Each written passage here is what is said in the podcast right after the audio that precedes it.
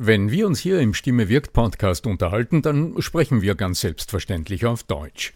Wie geht's dir mit anderen Sprachen? Sprachenlernen ist heute so wichtig wie nie zuvor. Und deshalb freut es mich so sehr, dass die Sprachenlernplattform Bubble in den nächsten Wochen diesen Stimme wirkt Podcast unterstützen wird. Mit Bubble hast du Zugang zu 14 verschiedenen Lernsprachen. Du kannst Bubble am Handy über die Bubble App oder über die Desktop-Version nutzen. Du wirst von muttersprachlichen Experten trainiert und du trainierst deine Aussprache mit der Spracherkennungssoftware. Die kurzen 15-minütigen Lektionen, die passen auch in deinen Zeitplan. Hast du Lust bekommen? Dann darf ich dich als Stimme wirkt Podcast-Hörer und Hörerin auf ein halbes Jahr Bubble einladen. Denn mit dem Code Stimme wirkt zahlen Hörerinnen für sechs Monate und erhalten zusätzliche weitere sechs Monate ihres neuen Bubble-Abos geschenkt. Du zahlst also für sechs Monate und lernst ein ganzes Jahr. Infos und den Code einlösen kannst du auf bubble.com slash Stimme wirkt. So, und jetzt zu unserem heutigen Thema. Wenn es um die Bühnenpräsenz und die Wirkung auf das Publikum geht, welche Parallelen gibt es zwischen Musikern und dir beim Reden und Präsentieren? Was sich aus der Bühnenperformance guter Musiker für dich als Rednerin, als Redner lernen lässt, das fragen wir heute den Jazzpianisten Walter Fischbacher. Der Ton macht die Musik.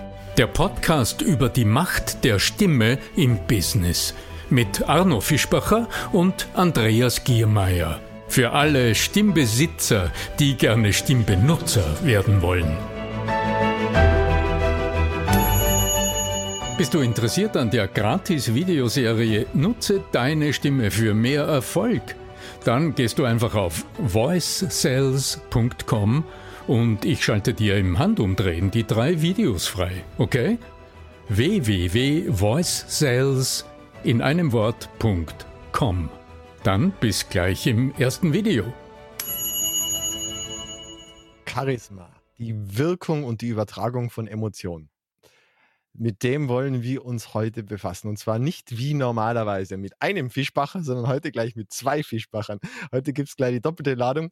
Ich freue mich, lieber Arno, und ich freue mich, lieber Walter Fischbacher. Ich grüße dich. Hallo. Du bist ja nicht nur der Bruder von äh, meinem lieben äh, Arno Fischbacher, sondern du bist zudem auch ein grandioser Profimusiker und mit dir wollen wir eben heute darüber sprechen, was es denn ausmacht, weil es gibt so Musiker, die denkt man sich, ja, also das könnte jetzt irgendwer spielen, also so wie auswendig gelernt und es gibt andere, da sitzt man einfach da und, und ist ganz gebannt von deren Emotionen und voll mitgerissen. Und da wollen wir uns heute einmal damit befassen. Servus. Ja, Walter, äh, für mich ist es ein besonderes Vergnügen, dich heute da am Bildschirm zu haben. Erzähl mal, wir haben uns in den letzten Jahren nur sporadisch gesehen. Und das hat einen sehr einfachen Grund. Du lebst nicht in Österreich, so wie ich. Erzähl mal, wie kommt's, dass wir dich heute zwar aus Deutschland zugeschaltet haben, du aber sonst relativ weit weg lebst und arbeitest? Mhm. Ja, ich bin seit 28 Jahren in New York. Wie komme ich da hin? Ich habe äh, vorher in Wien klassisch Klavier studiert, das auch fertig gemacht, an der Musikschule in Oberösterreich unterrichtet. Und gleichzeitig nach dem Klassikstudium habe ich am Konservatorium in Wien Jazz weiter studiert.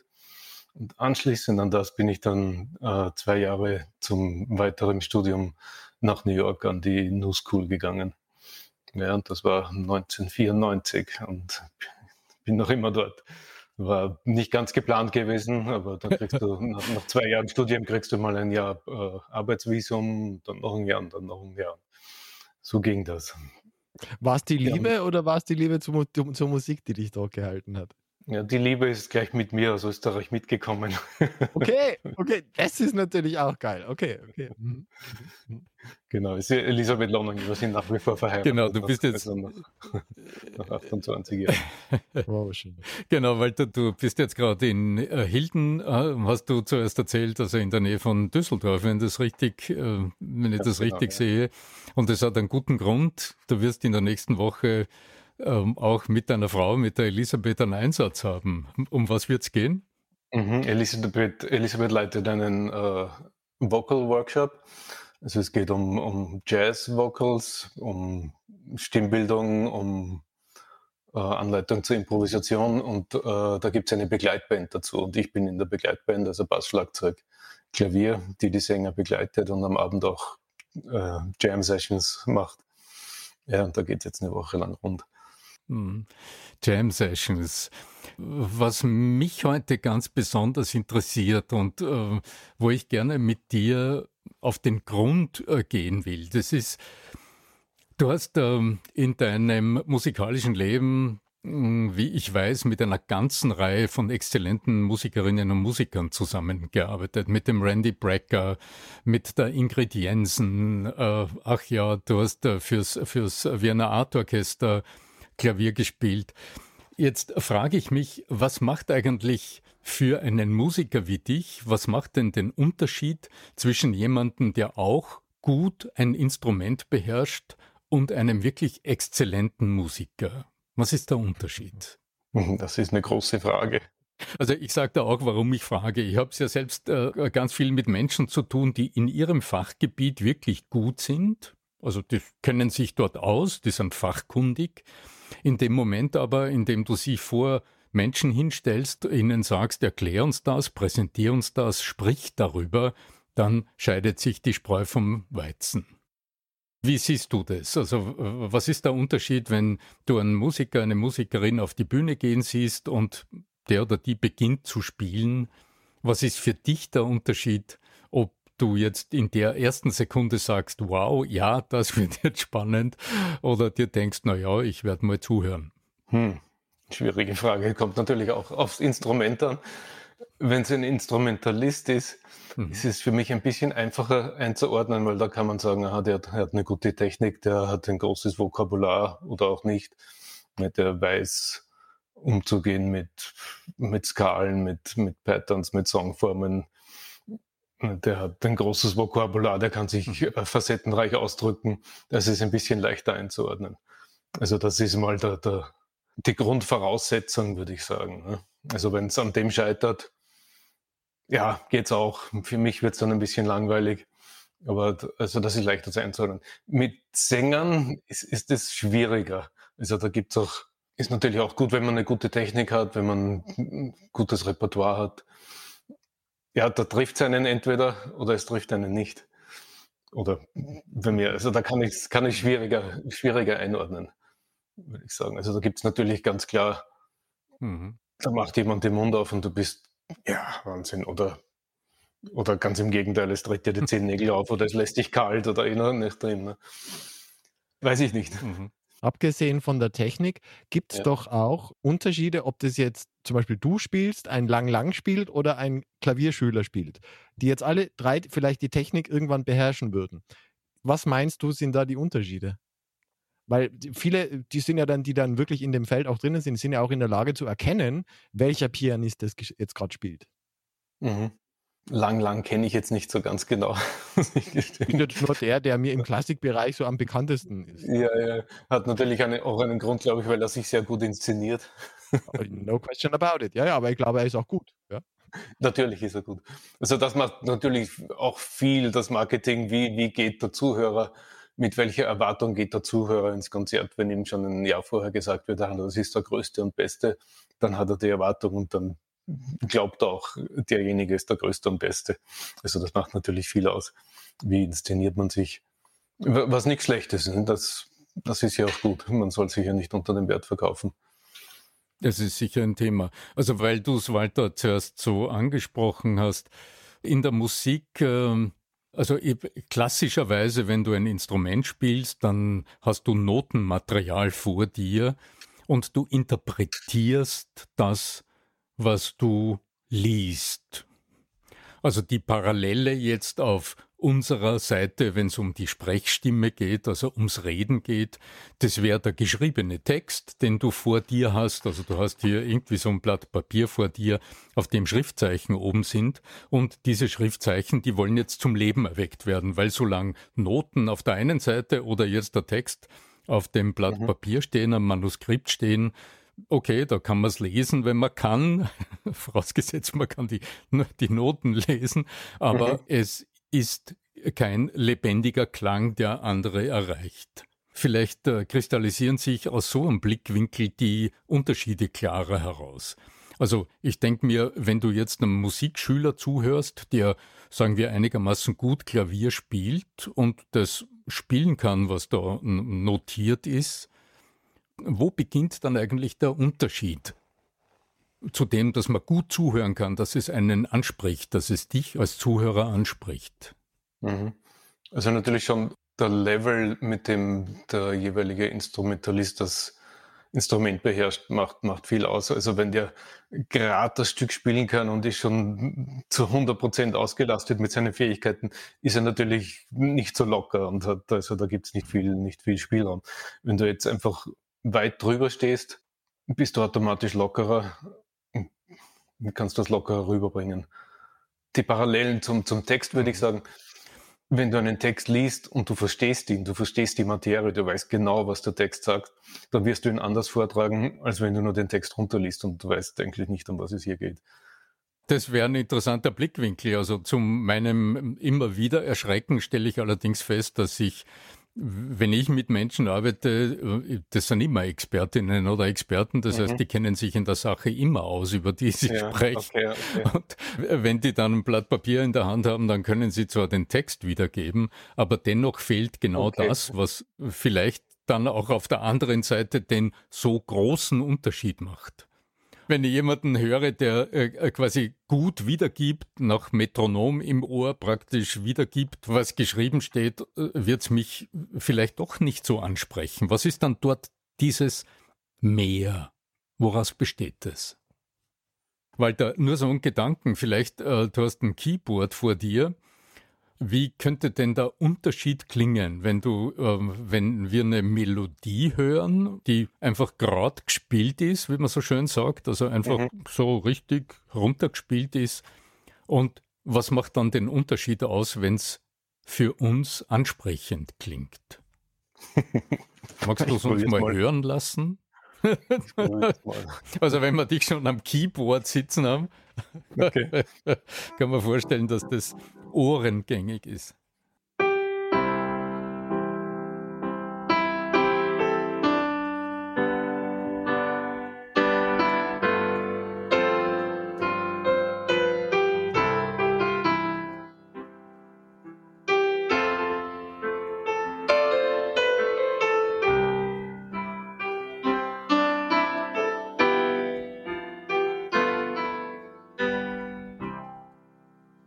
So, das war jetzt die einfache Version.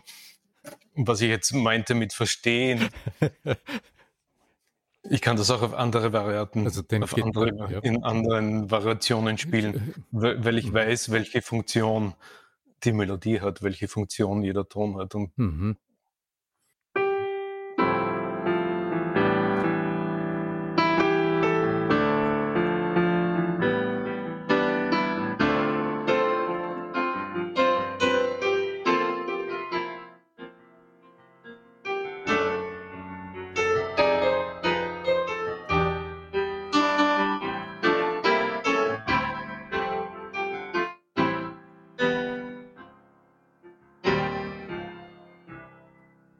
Dadurch, dass ich verstehe, was ich spiele, kann ich das auch äh, mhm. in anderen Variationen vortragen oder äh, improvisieren oder mit dem Material arbeiten.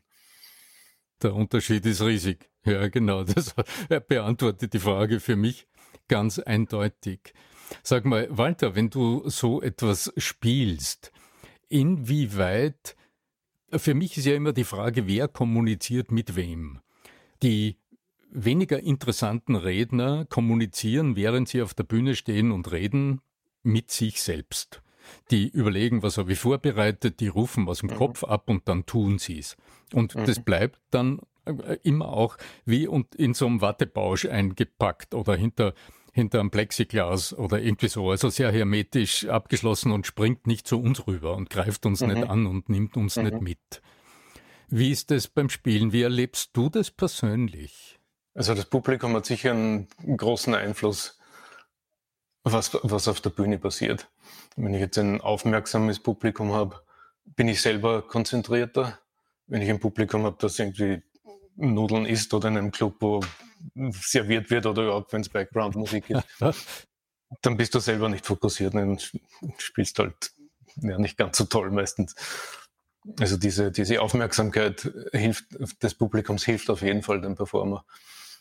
Und dann natürlich banale Sachen, wie wenn jemand ruft, ja, geil, oder keine Ahnung, ist man versucht, dann noch in die Richtung eventuell mehr Noten zu spielen oder äh, auf jeden Fall darauf zu reagieren.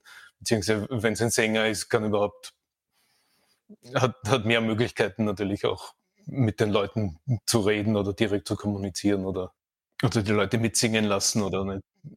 Mhm. Jetzt vom, äh, vom gespielten Material her, was sind denn da jetzt mal ganz banal gesagt für mich äh, jetzt, was sind denn da die kleinen Haken und Ösen, die das Publikum immer wieder in die Aufmerksamkeit hineinbringen?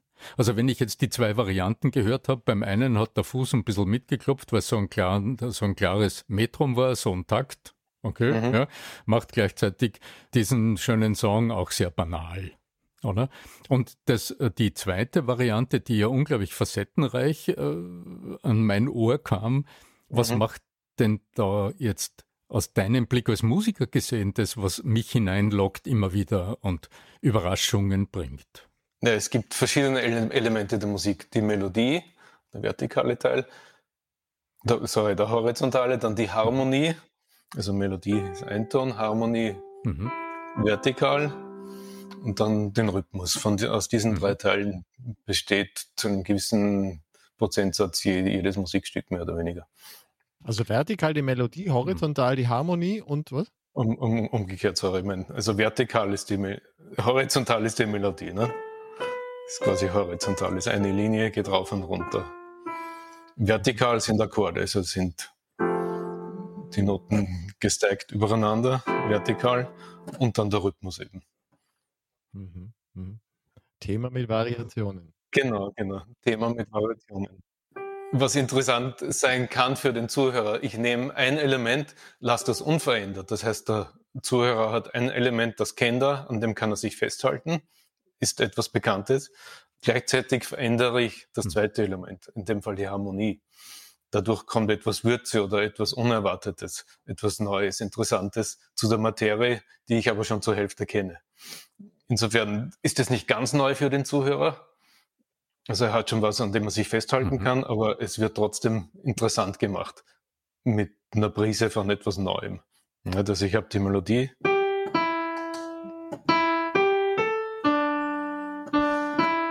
Zu Original geht's.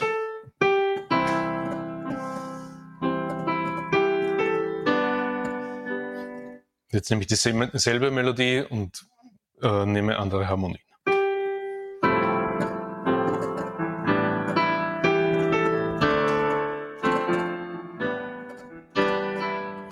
verändert die Stimmung quasi. Obwohl Würde es jetzt rockiger klingen? Mhm. Rockig wäre da muss ich die, den Rhythmus etwas verändern, würde ich sagen. Mhm. Ja, fällt mir jetzt gerade.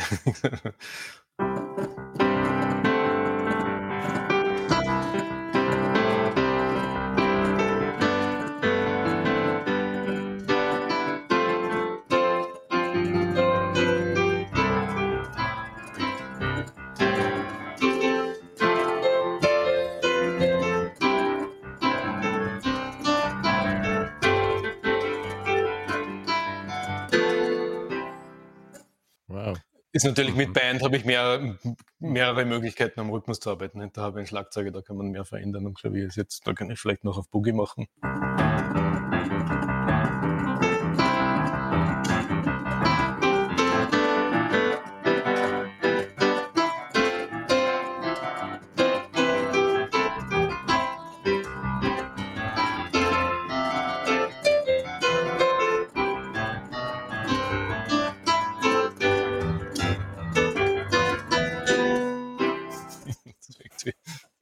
Hat nicht ganz gestimmt, aber so, so die Idee. Ja, ja, diese Art von Flexibilität, ja, ja, Wahnsinn, Wahnsinn. Das ist schon Hammer. Bist du interessiert an der Gratis-Videoserie Nutze deine Stimme für mehr Erfolg? Dann gehst du einfach auf voicesales.com und ich schalte dir im Handumdrehen die drei Videos frei, okay? www.voicesales in einem Wort.com. Dann bis gleich im ersten Video. Ich denke gerade so parallel mit, was das äh, für unsere Rednerin oder unseren Redner heißt. Sehr viele Zuschauer schlafen ja ein, weil es monoton ist. Und monoton mhm. heißt, äh, das wäre jetzt auf die Melodie bezogen, dass sich die Tonhöhe nicht verändert. Aber äh, was äh, auch ein also der Mangel an Abwechslung hat auch mit dem Rhythmus etwas zu tun. Wenn der Rhythmus einfach immer so dahin geht, quasi gleichförmig, dann wird's auch fad. Äh, mhm. Der einzige Unterschied in der Musik, den ich kenne, mit so gleichbleibenden Ostinati oder so gleichbleibenden Formeln, das ist, wenn es dann gleichzeitig auch ein Crescendo oder eine Steigerung insgesamt gibt, so wie bei der Moldau oder bei diesen berühmt, mhm. berühmten Musikstücken, die im Grunde immer gleich dahin gehen, aber trotzdem gibt es eine Entwicklung. Mhm. Also das heißt für, für, für uns jetzt auf, äh, äh, bei der, mhm. naja, dann hat es einen Zweck. Manche reden halt so, als ob sie ein Schlaflied vortragen würden. Und das ist halt dann schwierig. Und wenn du halt ein Schlaflied dann einen, einen Rocksong draus machst, dann ist es vielleicht schon besser. Ja, es ist die, diese, diese, im, im Prinzip geht es ja um Patterns. Wir haben Erwartungen und diese, die folgen gewissen Patterns, ja. Und wenn, also Mustern, vorgegebenen Mustern. Und wir, wenn wir schaffen, diese Muster zu unterbrechen und, und, und die anders äh, zu interpretieren, dann, also ein Thema mit Variationen, um das jetzt so aufzugreifen, ja, mhm. ähm, dann glaube ich, haben wir schon viel erreicht, ja. Mhm. Das ist ja im Grunde auch das, Walter, was du in, äh, vorher gemeint hast. Also du nimmst äh, in, im konkreten Fall heute eine bekannte Melodie, die wird angeteasert, jetzt ist eine Erwartungshaltung entstanden und du hast sie gebrochen, indem du dann die Melodieführung oder die Harmonie, in dem Fall die Harmonie verändert hast. Mhm um uns aufzuwecken und wieder, wieder eine Spannung zu erzeugen. Also das würde jetzt wieder für den Vortrag heißen, nach demselben Prinzip etwas Bekanntes ansprechen, also vielleicht etwas Bekanntes im anderen, im Zuhörer, in der Zuhörerin ansprechen, irgendeinen Schmerzpunkt oder etwas ansprechen, damit die Neugier geweckt ist, aber dann nicht auf derselben Ebene weiter tun, sondern dort mhm. wieder einen Bruch einbauen, sodass die Aufmerksamkeit äh, gewahrt bleibt. Ja. Mhm. Walter, ähm, wenn du jetzt abschließend ähm, einem Musiker, sagen wir, ein, zwei oder drei gute Ratschläge geben willst, um im Live-Betrieb die Zuhörerinnen, die Zuhörer immer wieder anzustecken und abzuholen. Und wir sprechen über Instrumentalisten. Was würdest du spontan sagen, wäre auf alle Fälle so das eine oder andere, das du jetzt einem angehenden Musiker da auf alle Fälle mitgibst? Hm, auch eine große Frage. Natürlich üben. das, das, Instrument beherrschen. Üben, ja. Mhm. nee, was auf der Bühne wichtig ist, zuhören. Zuhören und interagieren mit deinen Mitmusikern. Also das überträgt sich auch auf das Publikum. Das, das Publikum will ja keine Platte hören, das Publikum will live sehen, wie Leute miteinander reden quasi in, in ihrer Sprache. Und da springt der Funke am besten über. Also jetzt zum Beispiel mit meinem Trio, Bass, Schlagzeug, Klavier, ist immer Kommunikation da mit den Leuten, wie, wie auch immer die aussieht, ob, ob, ob jetzt der Schlagzeuger mir folgt, wenn ich ein Crescendo mhm. mache oder wenn ich bestimmte Phrasen spiele und er wiederholt die oder wiederholt die und äh, variiert sie oder oder auch tatsächlich sich gegenseitig angucken und entweder lachen oder nicht lachen oder zumindest irgendwie kommunizieren. Das nimmt jeden mit. Aufeinander hören, hast du gesagt. Das äh, finde mhm. ich als einen besonders schönen Schlusspunkt für unser heutiges Gespräch, weil ich denke, auch wenn es immer so paradox klingt, gut, wenn du, wenn du heute als Redner, als Rednerin oder wenn du als Führungskraft etwas präsentierst. Klar, du hast neben dir nicht zwei, drei andere Mitspieler, mit denen du kommunizierst, damit das Publikum interessiert ist, aber der, der Grundsatz gelingender Kommunikation beim Reden und Präsentieren ist dennoch zuhören. Also dieses Paradoxe während des Sprechens aufmerksam sein, was die Zuhörer denken, was in ihnen vorgeht. Zuhören. Wunderbar. Lieber Walter, äh, ganz viel äh, Spaß nächste Woche in äh, Hilden, also vom Tag heute aus unserer Aufnahme gerechnet. Mhm. Und ich freue mich bei Gelegenheit noch einmal weiter zu sprechen. Alles Gute und euch da draußen, wenn euch gefällt, was wir tun, dann schickt uns doch ein Like oder eine Bewertung mit ein paar Sternen. Das wäre besonders schön. Fragen, Zuspruch und Geschenkkörbe bitte an podcast.arno-fischbacher.com. Möge die Macht der Stimme mit euch sein. Euer Arno Fischbacher.